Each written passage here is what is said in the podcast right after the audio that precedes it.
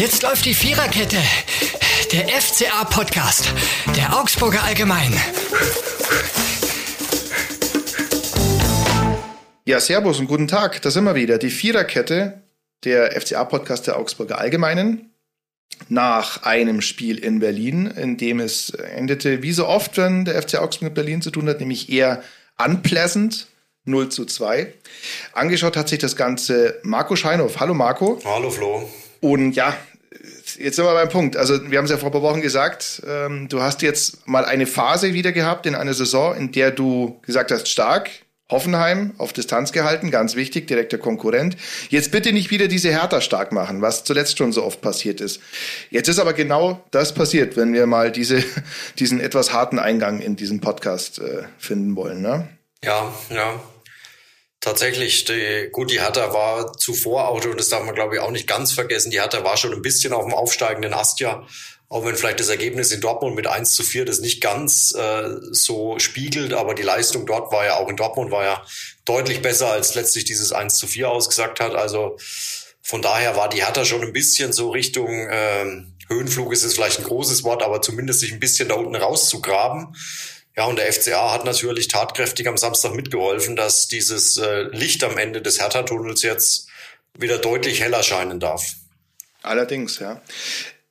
Wenn man bei der Fehleranalyse angekommen ist, was wir jetzt mal sind, ähm, dann ist man muss man sich entscheiden, woran lag es? An der Aufstellung oder an der Einstellung? Also an der Aufstellung war es zumindest, das kann man mal sagen, ein bisschen für mich dahingehend überraschend, dass auch wenn Renato Vega zuletzt sehr gut gespielt hat, auch gegen, äh, gegen Hoffenheim stark äh, performt hat, dass wenn jetzt Urukai ausfällt und du würdest denken nach den Spielen der Hinrunde, okay, dann kriegt Maxi Bauer eine Chance, der ja die Hinrunde, glaube ich, nahezu durchgespielt hat oder die ersten 14, 15 Spiele. 14 Spiele von 15 genau. hat er gemacht und eines war er gelb gesperrt. Mhm. Deswegen, also war eigentlich immer, war eigentlich immer er war Einsatz, außer ne? dann am Ende in, gegen Bochum, ähm, da hat dann mhm. Udo Kai schon für ihn gespielt, aber zuvor war er wirklich mit, mit Hoveleo ja zusammen die mhm. Stamminnenverteidigung. Und jetzt muss man auch sagen, das lag jetzt natürlich nicht an Renato Vega, nicht an einem 19-Jährigen, das ist auch klar. Allerdings äh, vor dem 2-0, das sieht er halt auch nicht gut aus beim Kopfball. Und beim 0-1 nicht vergessen hat er den, äh, oh, ja. den Freistoß mhm. verursacht, unnötig. Das äh, war der Beginn dieser Fehlerkette vor dem, vor dem ersten Gegentor. Mhm. Insofern ist es, sagen wir jetzt nicht ganz glücklich gewesen, der Einsatz von Vega. Das mag man einem 19-Jährigen natürlich zugestehen. Trotzdem hat es mich jetzt schon, muss ich sagen, gewundert, dass dann Maxi Bauer nicht gespielt hat, weil das Signal, das Maxi Bauer natürlich da bekommt, ist natürlich auch hart. Jetzt sagen es drei Innenverteidiger, denkt er, und wenn einer da halt ausfällt, dann rutscht er rein. Nein, so ist es nicht. Dann rutscht erstmal Renato Vega rein. Und nicht zu vergessen, Oxford gibt's ja, ja theoretisch auch noch. Ne? Wenn Reese Oxford fit ist, dann wird's ja für Maxi Bauer äh, ja eigentlich noch mal kniffliger.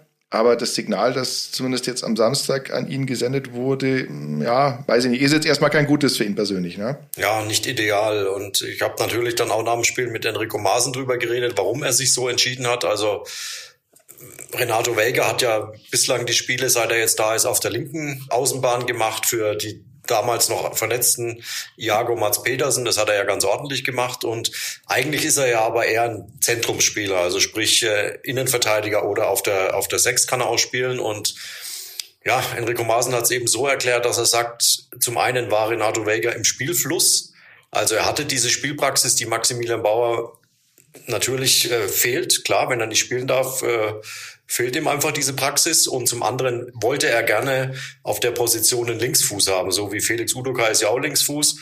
Und das wollte eben äh, Maaßen dann eins zu eins ersetzen. Und da hatte eben Vega den Vorteil, dass er Linksfuß ist im Vergleich zu Maxi Bauer, der ja dessen stärkerer Fuß der rechte ist. Und so kam dann die Entscheidungsfindung aus Sicht des Trainers für, für Vega zustande.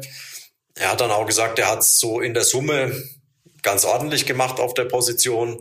Klar, wegdiskutieren kann man die Fehler oder die unglücklichen Aktionen vor den Gegentoren, wie du schon gesagt hast, natürlich dann nicht. Ja, aber wie gesagt, ob es jetzt an Wege aufzuhängen ist, das glaube ich jetzt nicht. Ich glaube, die, und da sind wir jetzt beim zweiten wichtigeren Punkt, bei der Einstellung, die ja von Jeff Hauveleo kritisiert worden ist und auch von Stefan Reuter fast schon äh, hat man den Eindruck gehabt, wenn man sich ihn angehört hat, dass ihm ein Name auf der Zunge lag oder mehrere Namen auf der Zunge lagen.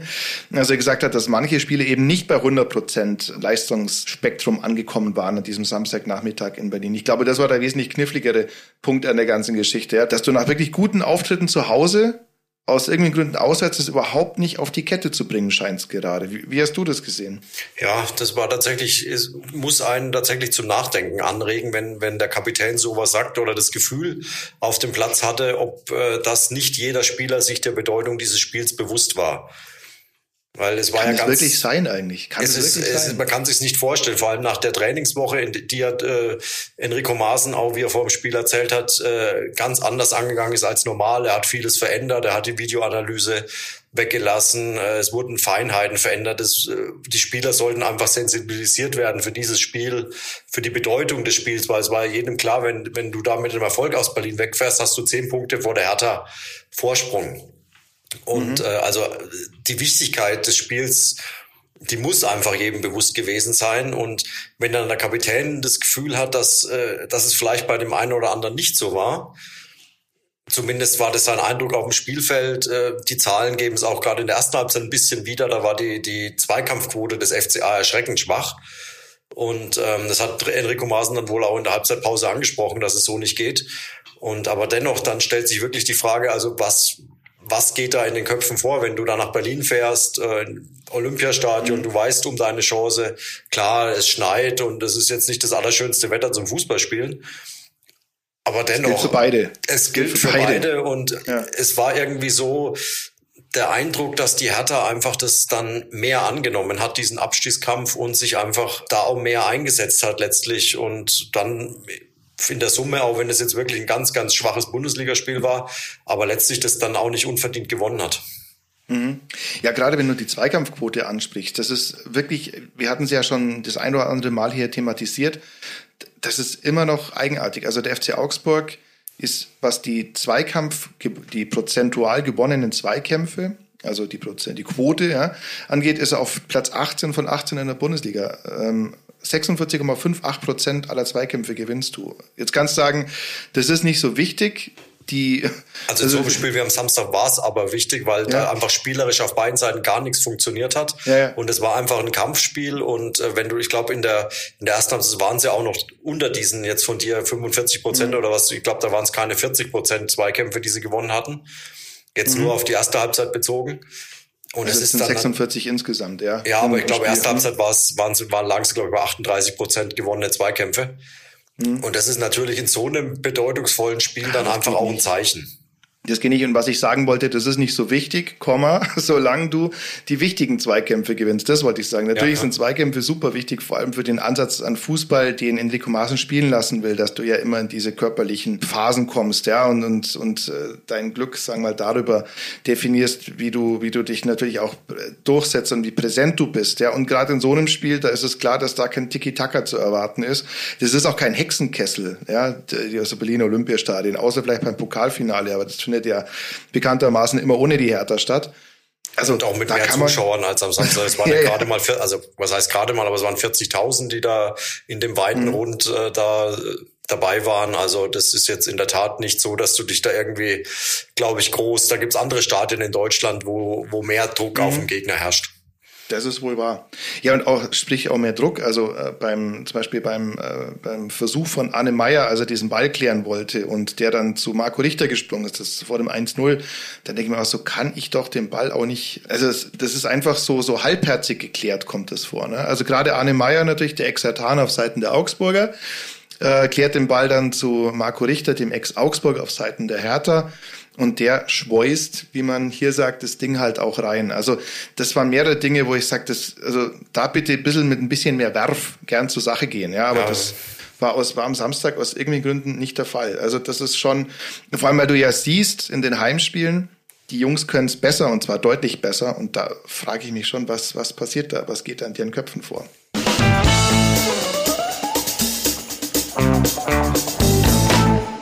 Wir kommen zur ersten Kategorie die da heißt, wenn dieses Spiel ein Song wäre, die ziehen wir diesmal ein bisschen vor. Das ist diesmal von Kraftklub, die aus Karl-Marx-Stadt, wie sie selbst sagen, kommen. Also es ist natürlich Chemnitz. Und äh, das Lied heißt Ich will nicht nach Berlin.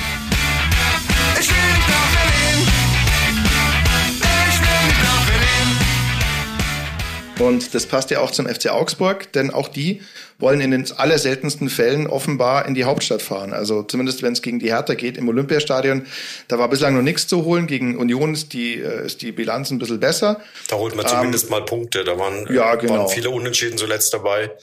Mhm. Was ja eigentlich ja. auch Union eigentlich der unangenehmere Gegner sein sollte, wenn man so ein bisschen auf die Tabelle guckt. Aber irgendwie im Olympiastadion da aber das ist ja sinnbildlich für, für vieles, was, was beim FC Augsburg halt schief. Also man hat noch nie im Olympiastadion gewonnen, was ich auch, ähm, oder zumindest, man hat zumindest noch nie gegen die Hertha im Olympiastadion gewonnen, so muss man sagen. Genau, und das war schon teilweise richtig knapp. Ich kann mich noch an ein Auswärtsspiel erinnern, da war ich selber damals mit, mit meinem Sohn, mit einem seiner ersten Spiele, da stand es 2-0 und dann ist der heutige Teammanager des FC Augsburg, Christoph Janker, gekommen und hat ich hoffe, ich sage da nichts Falsches, aber zuerst einen Elfmeter verursacht und dann, glaube ich, eine rote Karte gezogen. Und, und hat dann seiner Ex-Mannschaft, der ja auch ein ehemaliger Hertaner ist, dann noch zu einem Punkt verholfen. Aber in der Summe, wenn man das jetzt mal auf die ganze Saison hochrechnet, dann ist es mittlerweile schon frappierend, dass man offenbar nicht nur nicht nach Berlin will, sondern auch nicht nach äh, irgendeine andere Stadt außerhalb der Augsburger Stadtgrenzen. Zumindest jetzt ähm, im neuen Jahr. Zumindest im neuen Jahr, genau. Das sieht es nicht so gut aus. Die letzten Punkte irritierender, sinniger, paradoxerweise der letzte Aussatzpunkt war auch in Berlin beim 2-2 bei Union, noch im alten Jahr.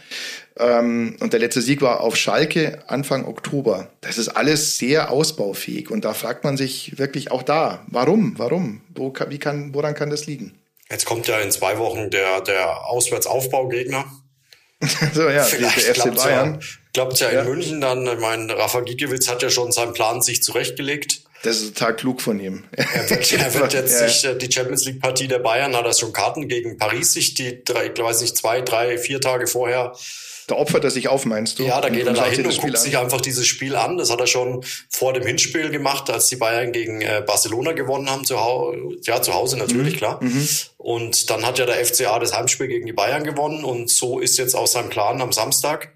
Also beim Auswärtsspiel, dass das dann wieder gut geht, weil wie sagt er mit einem Schmunzeln natürlich, wenn die Bayern gegen Mbappé oder, oder Messi oder gut, Neymar weiß man nicht, aber wenn die gegen die gekickt haben, vielleicht haben sie dann keine Lust äh, auf, äh, auf den FCA und äh, vielleicht ist das ja dann die Chance der Augsburger da in München den Big Point zu holen. Mhm. Natürlich alles mit einem Schmunzeln versehen, also. Klar, da merkt man, dass dieser Gikiewicz ein, ein taktischer, ein, ein Schachspieler ist, ne? der, alle, der alle Schritte schon im Vorfeld berechnet hat und äh, diesen Master-Chess-Zug wagt und einfach zum Spiel geht. Das merkt man einfach, seit vier Wochen ist er da in diesem ja. Schach so richtig drin. Also das mhm. Zeichnet, zeigt sich Woche für Woche, dass er da einfach Fortschritte macht und. So ein Damen-Gambit-Typ ist der eigentlich, der, der Gikiewicz. Wir müssen noch über einen anderen Berliner reden, nämlich äh, Florian Niederlechner, der 300.000 Euro Mann, wie er neuerdings genannt wird. Denn diese Summe wurde tatsächlich fällig, ja, dafür, dass der Mann ein Spiel gegen den FC Augsburg spielen durfte. Und nicht mal ganz, weil er ausgewechselt worden ist. Ja. Aber 300.000 Euro, also nee, Respekt, in Berlin scheint die Kohle noch da zu sein. Also muss man erklären, das ist ein äh, Resultat eines Vertragspassus, der aufgenommen worden ist beim Wechsel von Florian Niederlechner im Winter von Augsburg nach Berlin, wo man gesagt hat, der kann mit wegen schon gegen uns spielen, aber dann wird's halt teuer, liebe Hertha. Und die, teuer und Hertha, das passt zusammen. Und dann haben sie gesagt, ja, Logo, den lassen wir spielen und äh, holen ihn dann nachher runter vom Feld. Hat sich denn gelohnt, den 300.000 Euro Mann auflaufen zu lassen? Also letztlich äh, mit einem 2-0-Sieg liegen die Argumente natürlich schon ziemlich deutlich auf Berliner Seite. Das ist mal das mhm. eine. Das andere ist, es gab, glaube ich, gar nicht so die, es wurde ja öffentlich dann diskutiert, äh, spielt er, spielt er nicht. Am Donnerstag in der Spieltagspressekonferenz hatte sich ja Sandro Schwarz, der Berliner Trainer, dann noch sehr zurückhaltend geäußert, ja, weiß nicht. Das heißt ja nicht nur, weil es gegen seinen Ex-Club geht, dass Niederlechner auf jeden Fall spielen muss. Jetzt nach dem Spiel äh, hat Niederlechner klar gesagt, am Montag war es ihm, wurde ihm mitgeteilt, dass er spielen wird. Also er wusste schon die gesamte Woche, dass er auf jeden Fall auflaufen wird. Und er sah das dann auch, hat er erzählt, als große Wertschätzung der Hertha ihm gegenüber, dass man, dass die Hertha einfach sagt, okay, wir wissen, was wir an dir sportlich haben, dann nehmen wir auch diese 300.000 Euro in Kauf und lassen dich trotzdem spielen. Und äh, ich glaube, das hat er dann auch fand er sehr, sehr angenehm als äh, Reaktion des Vereins. Und ähm, ja, er hat mit einer, wie man ihn einfach kennt, mit einer engagierten Leistung zurückgezahlt. Also er ist wahnsinnig viel gerannt, er ist gegrätscht, er hat jeden öfters, wenn, wenn Jeffrey Hoveleo versucht hat, den langen Ball zu spielen, kam irgendwie der Niederlechner von der Seite rangegrätscht und hat ihn da versucht, noch äh, dran zu hindern. Hat, das weiß er natürlich auch, ne? Er Dass weiß das natürlich der auch. Aufbauprinzipien ist. Ne? Das natürlich, klar, logisch. Und aber und ähm, er hatte natürlich auch in der dritten Minute gleich eine Riesenchance. Das darf man auch nicht vergessen, mhm. als äh, Niklas Dorsch den Ball ja. sehr, sehr leichtfertig verloren hat. Äh, nicht das einzige Mal in dem Spiel, dass ihm das passiert ist. Und dann Niederlechner sich gegen, glaube gegen Hoveleo war es, sich äh, durchsetzt und dann wirklich aus sieben, acht, neun Metern völlig frei zum Schuss kommt und äh, den dann halt nicht richtig trifft den Ball und dann am Tor vorbei schießt. Also das war gleich zu Beginn die riesen die Riesenchance für die Hertha und von daher mhm. ja, ich meine ähm, der FCA nimmt jetzt ein finanzielles Trostpflaster mit nach Hause vielleicht ein bisschen mehr als ein Trostpflaster, 300.000 Euro. Drei Engels. Die neue Maßeinheit sind 100.000 Euro, sind ein sind Engels. drei Engels dann in dem drei Fall. Engels. Ja. Aber mhm. Stefan Reuter hat nach dem Spiel auch klar gesagt, das ist für ihn einfach diese 300.000 Euro, das spielen überhaupt keine Rolle. Er hätte gern die Punkte mitgenommen. Die wären viel wichtiger gewesen und ähm, ja, ich glaube, so kann man das dann auch zusammenfassen. Mhm. Ansonsten äh, gab ja auch ein gab ja auch ein Treffen mit Flo Niederlechner. Dazu muss man wissen, dieses Berliner Olympiastadion. Jeder, der schon mal da gearbeitet hat, das sind ja also da merkt man, dass das kein Stadion ist, das äh, für moderne äh, Mixed-Zone-Verhältnisse angedacht ist und auch für keine Pressekonferenz, sondern das ist halt so, ja, es ist ein 100 Jahre alter Schuppen und dementsprechend sind da die Wege. Also es gibt kein Stadion, wo die Wege so lang sind. Also es zwischen, ist auch für uns ja, ein sehr großes Fitnessprogramm, was man da in dieser, weil es geht auch sehr viele Treppen rauf und runter und mhm. ähm, also da verläuft sie auch gern mal, gell? Man kann ja. sich auch durchaus verlaufen. Das Gute war, dass äh, doch wegen der 40, nur 40.000, da passen ja glaube 75.000 rein ins Olympiastadion. Also dass jetzt nicht viele Fans einem dann entgegenkamen, sondern dass man freie Wege hatte, aber trotzdem waren es weite Wege. Mhm. Ja, aber auch mit Florian Niederlechner immer noch abgechuckt nachher, glaube ich, du. Also kurz mit ihm nochmal geredet, wie es ihm ja. denn so geht und einfach auch nochmal äh, kurz äh, aufgearbeitet, was da im Trainingslager ja im, im, im Januar passiert ist, ohne da jetzt noch zu groß nochmal drauf einzugehen. Aber da war ja die, die Problematik mit dem Interview, was ich mit ihm geführt habe und was dann kurz vor Erscheinen des Interviews noch zurückgezogen wurde und mit ihm das nochmal ganz kurz besprochen, alles wieder in Ordnung und ja, mhm. so glaube ich, kann man das stehen ja. lassen kann man natürlich auch gut drauf sein, wenn man, wenn man ja, ich weiß nicht, hat. Ne? Ja, genau. Wenn es 0-2 Ausgang wäre, weiß ich nicht, aber so mhm. war er natürlich gut gelaunt. Ja.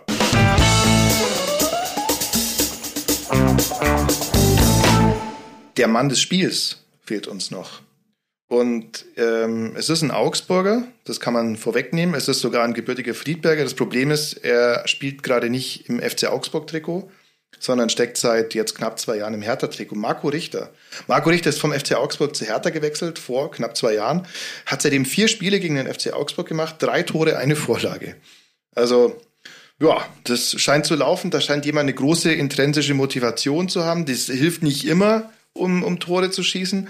Aber Marco Richter scheint jetzt besonders gerne gegen den FC Augsburg zu treffen. Und das Tor, kann man jetzt sagen, Gikiewicz in Topform hat den auch. Aber es war trotzdem ein schöner Strahl, ne? Ja, es war natürlich, wie wir es vorhin schon angesprochen haben, eine Riesenfehlerkette zuvor. Also mhm. es ging ja mit dem äh, verursachten Freistoß von Vega an der überhaupt erstmal diese Möglichkeit dann mhm. ergeben hat. Dann war der erste Klärungsversuch, ich glaube noch mit Kopf, äh, mit dem Kopf mhm. aus äh, im Strafraum, wo der FCA zum zweiten Mal den Ball hätte, also den Ball hätte klären können. Dann kam der von dir schon angesprochene Arne Meyer. Den erklären muss. Den er also einfach anders klären muss. Erklärt ihn ja, aber erklärt ihn als Vorlage auf Richter.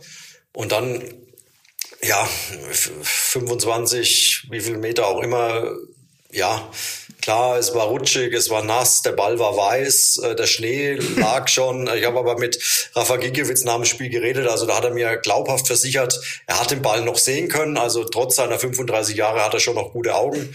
Also es lag jetzt nicht dran, dass ein weißer Ball über einen weißen, äh, obwohl so richtig weiß ist ja dieser bunte Bundesliga-Ball auch nicht mehr. Aber er wurde ja dann tatsächlich nach dem Tor wurde er dann ausgetauscht in einen Orangenball.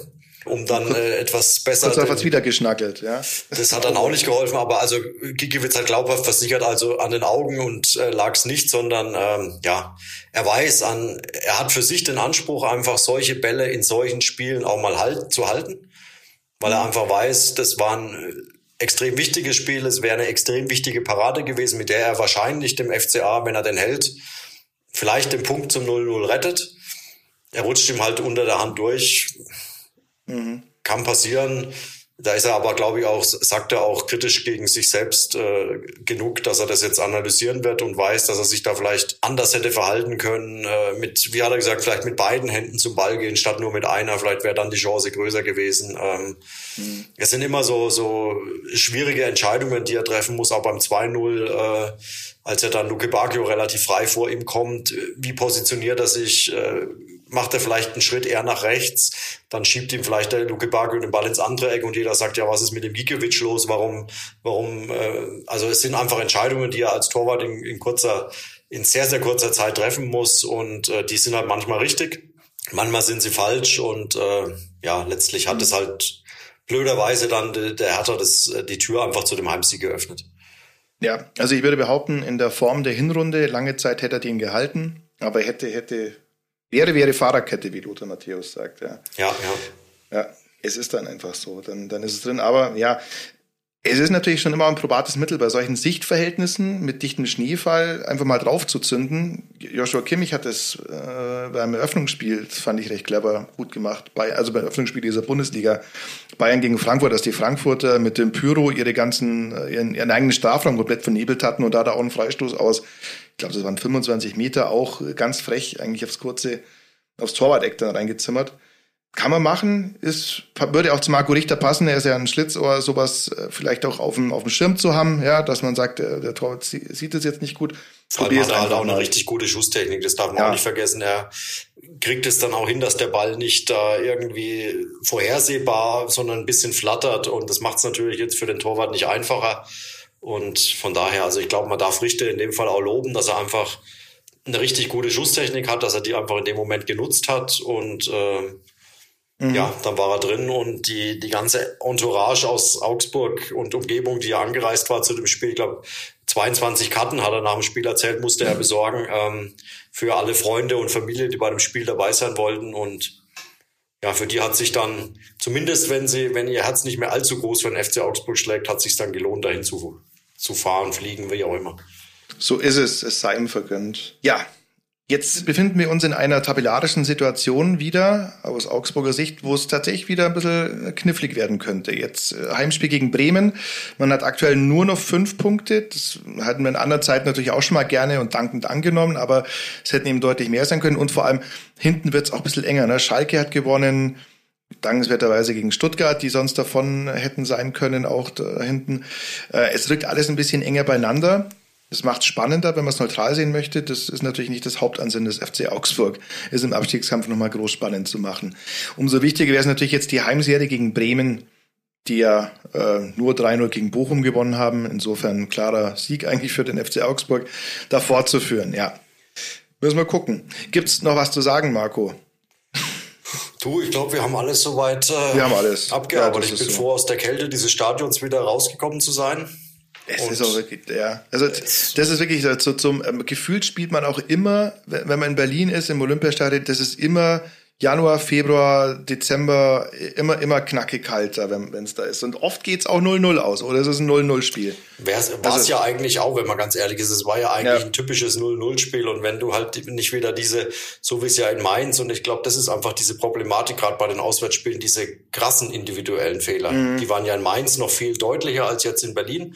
Aber auch in Berlin waren ja beide Gegentore absolut ja. zu verteidigen. Also das waren ja jetzt keine Weltklasse-Spielzüge, wo du sagst, okay, das haben ja. sie sich wirklich verdient, diese Tore, sondern die. Gerade das 2-0 war ein Freistoß, ja. total unmotiviert wird er nach vorne geballert, äh, keiner geht hin, keiner, also, also geht schon jemand hin, aber keiner erwischt so den Ball, ja, und, und Hoveleo, glaube ich, denkt ja, dann irgendwie abseits muss es gewesen sein, weil der, weil der Luke Bacchio da plötzlich so frei da irgendwie im Strafraum rumsteht und, äh, mhm. also es war, äh, in der Summe waren es halt wieder zwei Gegentore, die mehr als vermeidbar sind und, da musste halt, glaube ich, und das ist vielleicht auch mal, das hat Giekewitz nach dem Spiel eigentlich auch ganz gut gesagt, so eine, eine richtige Top-Mannschaft. Das ist auch der Unterschied zwischen den Top-Mannschaften und denen, die gegen den Abstieg spielen. Die nehmen halt aus so einem Grottenkick, nenne ich es jetzt mal, mhm. mindestens einen Punkt mit oder gewinnen es vielleicht auch sogar. Aber dass du zumindest mal sagst, hey, heute geht nichts, man merkt irgendwie, nach vorne tun wir uns schwer, es ist alles Mist, aber dann nehmen wir halt diesen verdammten Punkt mit beim 0-0. Mhm. Und äh, das gelingt halt im FCA einfach nicht, dann, dann gibt's halt diese zwei Gegentore und dann stehst du halt am Ende da, hast den Gegner aufgebaut, hast ihn näher an dich rankommen lassen. Aber ich glaube, was noch viel, viel wichtiger ist, so wie es Gikiewicz auch sagt, bei dir selbst sind jetzt wieder Fragezeichen im Kopf. Mhm. Also das heißt, jetzt wird, hast du wieder eine Trainingswoche, in der halt vieles hinterfragt wird und einfach du ein schlechtes Gefühl mitbringst. Und das war alles, alles zu vermeiden, wenn du einfach dann sagst, okay, alles gut, wir kriegen es nicht hin heute, 0-0, sind wir zufrieden, die Hertha ist auf Distanz, sieben Punkte und alles ist auf jeden mhm. Fall besser, als es jetzt so am Samstag war. Ja, vor allem, weil es bei den Auswärtsspielen jetzt auch einen Abwärtstrend gibt. Also am Anfang war es ja noch so, das äh, Spiel in Dortmund, das war ja furios, ja, 3 zu 4 darf man also auch verlieren, ja, dann, ähm, dann kannst du mithalten, siehst eigentlich gut aus und jetzt Mainz war schon ein heftiger Rückschlag und Berlin war eigentlich fast, ja, oder war eigentlich genauso. War, war ähnlich genauso, schlecht, es war ja die ja, Hoffnung genau. einfach, dass ich das, das hat ja Enrico Maaßen immer wieder immer wieder betont auch, dass er ja eigentlich die, die Auswärtsleistungen ja so schlecht nicht waren. Also wie du jetzt sagst, äh, Dortmund war okay, Freiburg war auch vom, von der Leistung her in Ordnung, halt auch verloren, aber zumindest kannst du sagen, okay, wir haben da gut mitgehalten, da war mehr drin. Aber Mainz und, und jetzt Berlin ist halt einfach eine, eine Tendenz, die, ja, die einfach schlecht mhm. ist von, von den Leistungen jetzt gesehen. Und mhm. da muss halt jetzt irgendwie der Turnaround geschafft werden. Und ob der jetzt in München tatsächlich gelingt, bei allen Giekewitschen Plänen und Paris und Champions League und weiß Gott was. Also, hm. ja, Zweifel bleiben. Nicht. Eher nicht, vor allem weil auch bei Bayern langsam auch, glaube ich, die da, da, in früheren Zeiten haben wir vielleicht schon mal eher über Punktverluste in der Bundesliga hinweggesehen. Das ist aktuell aufgrund der tabellarischen Konstellation, die sich ja dann auch wieder direkt auf die Jobzufriedenheit und Sicherheit des Trainers niederschlägt. Das wird, glaube ich, nicht so sein, dass man da drüber hinweg guckt. Ja, ja würde ich jetzt auch nicht drauf bauen, dass die Bayern mhm. da wirklich keine Lust dran haben. Äh, mhm. Vier Tage nach Mbappé äh, sich mit Berisha nicht ernsthaft auseinanderzusetzen. ja. In diesem Sinne. Vielen Dank fürs Zuhören an alle. Vielen Dank, Marco, fürs Mitmachen. Sehr gerne. Ähm, und rate diesen Podcast gerne gut durch. Empfehlt ihn auch gerne euren Nachbarn, Kindern, Freunden, Familien. Und wir hören uns nächste Woche wieder. Zu hören gibt es uns überall da, wo es Podcasts gibt. Vielen Dank und ciao. Ciao. Das war die Viererkette, der FCA-Podcast der Augsburger Allgemein.